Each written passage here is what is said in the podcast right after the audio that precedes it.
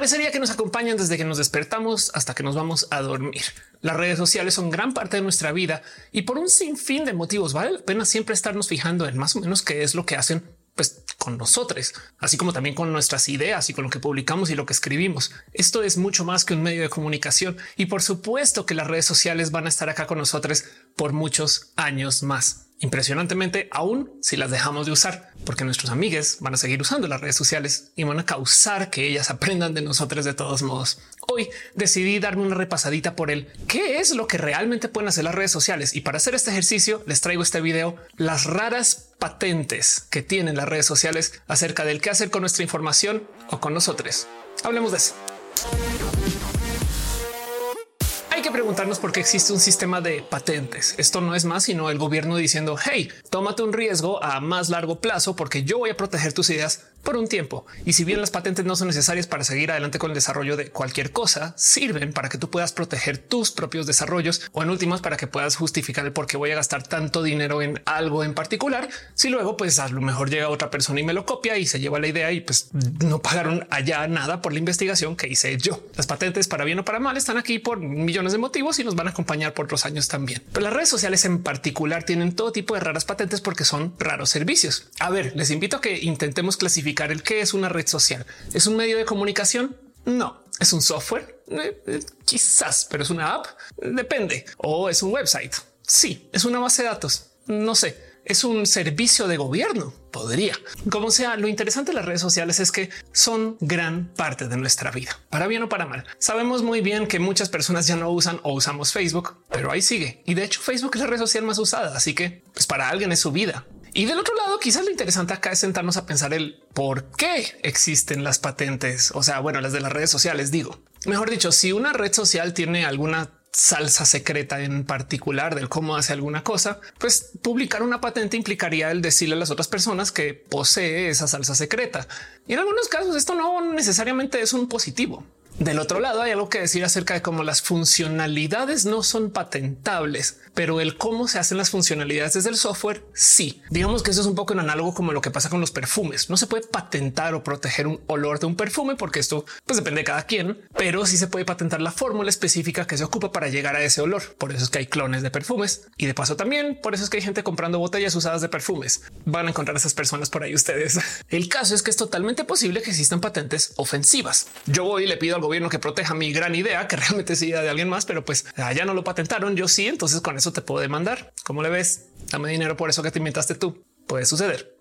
Es un raro juego el de tratar de documentar por qué o cuándo o quién tiene qué tipo de tecnología eh, con tal de que otras empresas no lo tengan. Por esto mismo es que suceden cosas raras como el cuando nos dimos cuenta que TikTok venía con un servicio competencia para Spotify desde sus patentes. O sea, TikTok no lo había anunciado, no más que publicó una patente diciendo hey, tenemos acá un pues, modo para categorizar música y la gente se preguntó cómo que categorizar música si tú no tienes canciones completas o oh, es un servicio entero de música. ¿Será que esto va a aparecer?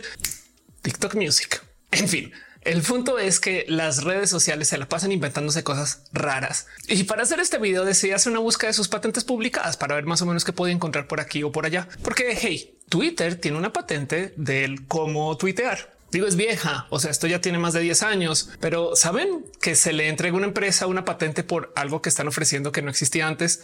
Es innovador. Y miren, la búsqueda de patentes de Twitter es bien interesante. Por ejemplo, Twitter tiene una patente para hacer la acción de jalar los ítems en una aplicación para luego que recargue la base de datos y que te dé más datos, cosa que hoy en día existe de millones de otros modos en otras apps. Así que parece que esta patente fue medianamente inútil. Pero bueno, es Twitter. Lo interesante aquí no es el cómo se usa la app, sino el qué hace Twitter con todos esos datos.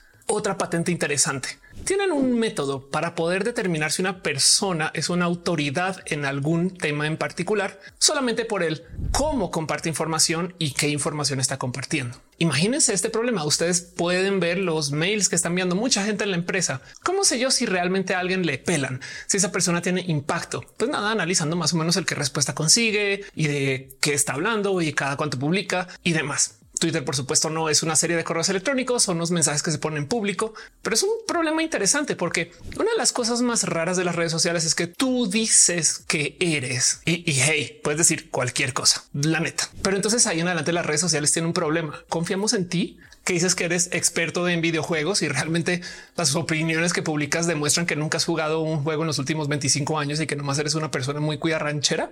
Miren, este problema no solo está presente con el tema de ser autoridad en un tema, también sucede si, por ejemplo, alguien nomás dice que está en Alemania y piensen ustedes en el ejercicio para la gente que está administrando Twitter. Nos consta que esa persona está en Alemania porque tiene una IP de Francia pero en su bio dice que es colombiana esa persona, pero su zona horaria dice que pues está usando la zona horaria de Corea y la geolocalización capacidad un otro dato aparte de otro lugar. Qué difícil que es saber de dónde es alguien. Así que sí, Twitter necesita modos para poder validar si lo que dice la gente pues también sucede. Y bueno, en este caso en particular, acá hay una patente para validar si alguien es autoridad, cosa que seguramente luego usan para vender anuncios. Si queremos pautar sobre algún tema en particular, a lo mejor yo haría esto si estuviera detrás de Twitter. No solo yo tomaría la pauta de alguien para que se mueva ese mensaje, sino pondría mensajes de personas autoridad cerca en caso de que la pauta tenga alguna forma de contacto o no. El punto es que el algoritmo decide, pero como sea, el poder identificar si alguien es autoridad sin importar de lo que esté tuiteando,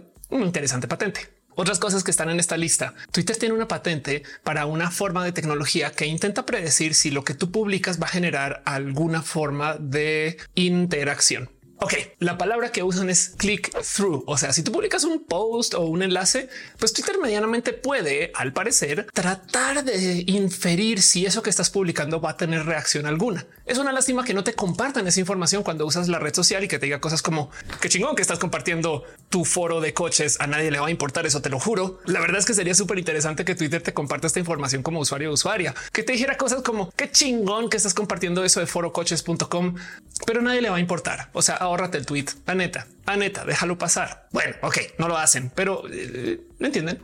Twitter también al parecer tiene una forma de tecnología para tratar de reconocer el que hay en las imágenes para guardar eso en una base de datos. Esto hoy en día no nos sorprende tanto, pero sí es interesante ver que si tú subes una foto, Twitter trata de recordar más o menos qué hay en la foto, así tú no lo escribas. Cosa que de nuevo vuelve al cuento del que Twitter no puede confiar realmente en lo que tú dices. Si tú subes una foto diciendo aquí estoy yo en Alemania y la foto claramente es en Perú, pues Twitter yo creo que debería de saber para fines de algoritmo, porque si no, entonces le podrías hacer trampa al algoritmo nomás diciendo que la foto tiene una cosa cuando realmente tiene otra. Interesante que lo hagan. Y por supuesto, la verdadera salsa secreta de Twitter tienen patentes sobre el cómo se formulan sus trending topics. Tristemente, la patente no cuenta mucho de cómo se toma esta decisión algorítmicamente, aunque he escuchado otro tipo de leyendas acerca de que, que si tú publicas un tweet con muchas veces la misma palabra, entonces ya no cuenta, cuenta solamente una vez. O que si tú, por ejemplo, no tienes la bio completa o una foto completa, o que si tú dices groserías en el post que estás tratando de usar para mover un trending topic, entonces ya no cuentas al conteo que lo hace trending topic, todas esas cosas. Eh,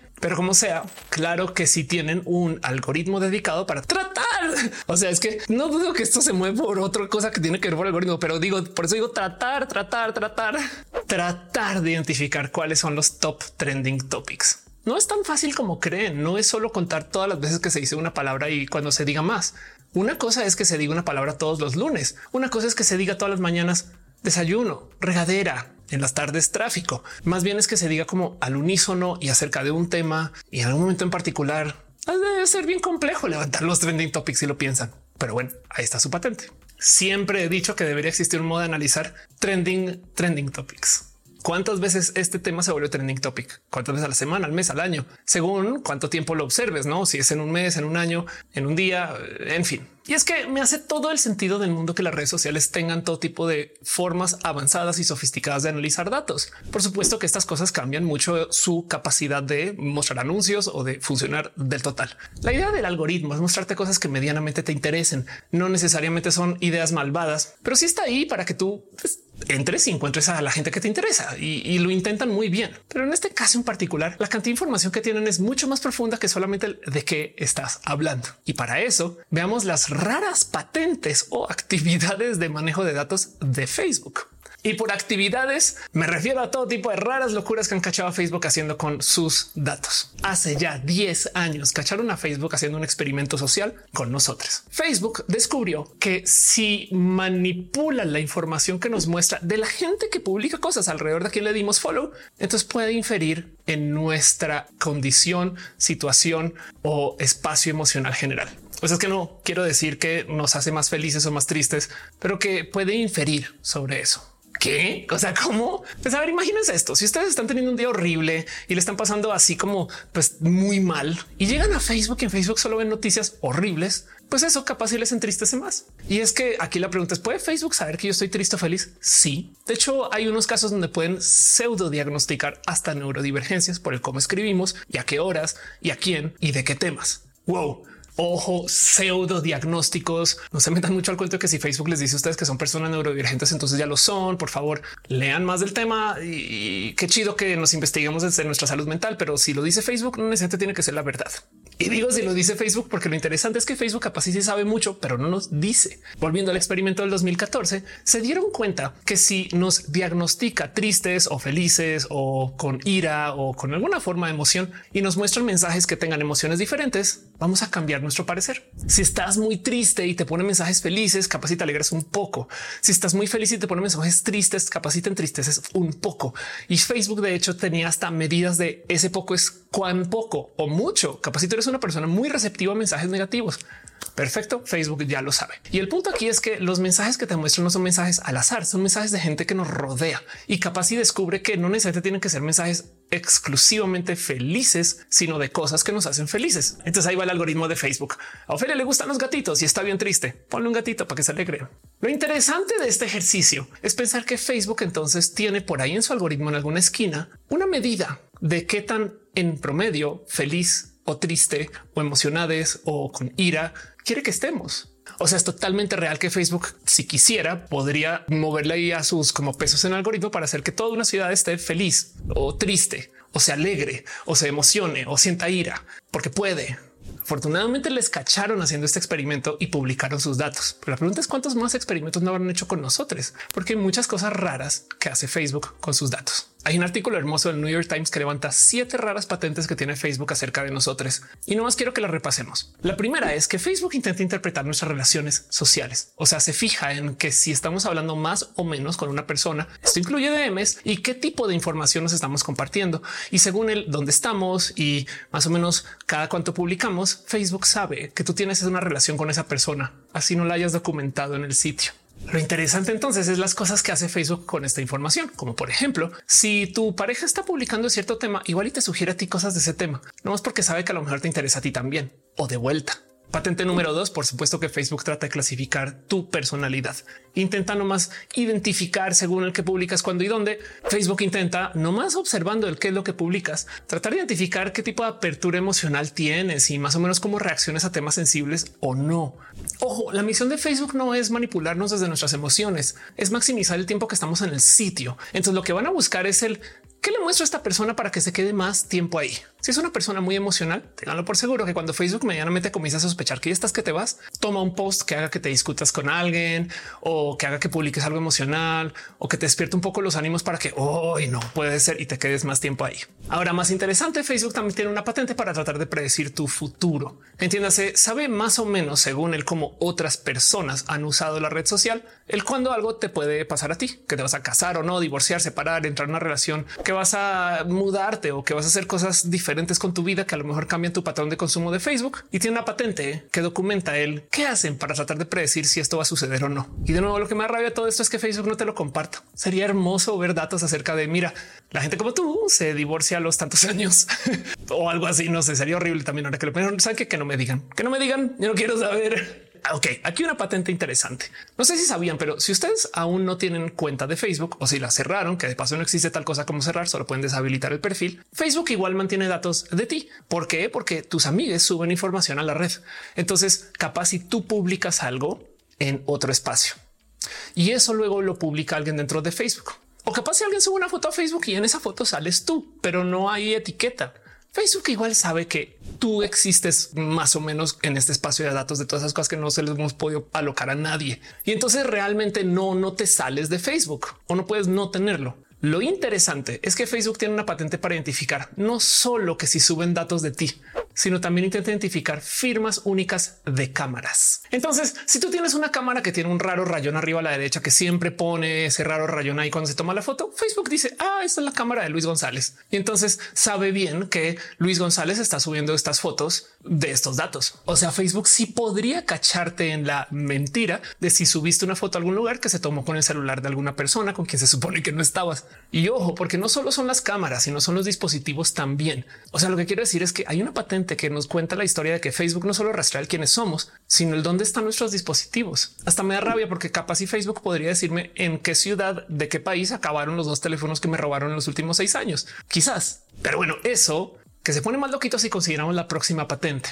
Facebook no solo está observando el qué dispositivos tienes y más o menos cómo se comportan y si dejan algunos como rayones, marcas o si simplemente los metadatos de las fotos pues, coinciden a lo largo del uso del dispositivo, sino que Facebook también escucha los entornos. Si tú subes un video caminando por la calle, Facebook trata de localizar dónde estás por cómo suena esa calle.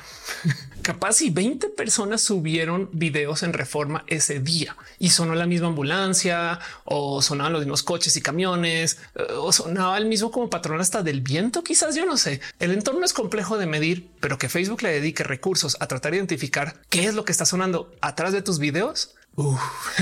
O sea, y para que entiendan qué tan preciso es este análisis, según cómo se documenta en esta patente, a veces supervisa el cómo suena el patrón eléctrico de los cables alrededor de ti. No sé si alguna vez ha pasado que cuando graban videos al fondo se escuchan muy como así muy marcada. Bueno, Facebook guarda eso. Facebook se fija en nuestro entorno hasta en el cómo suenan los patrones de interferencia electromagnética, porque pueden y porque tienen computadoras para hacer análisis sobre eso.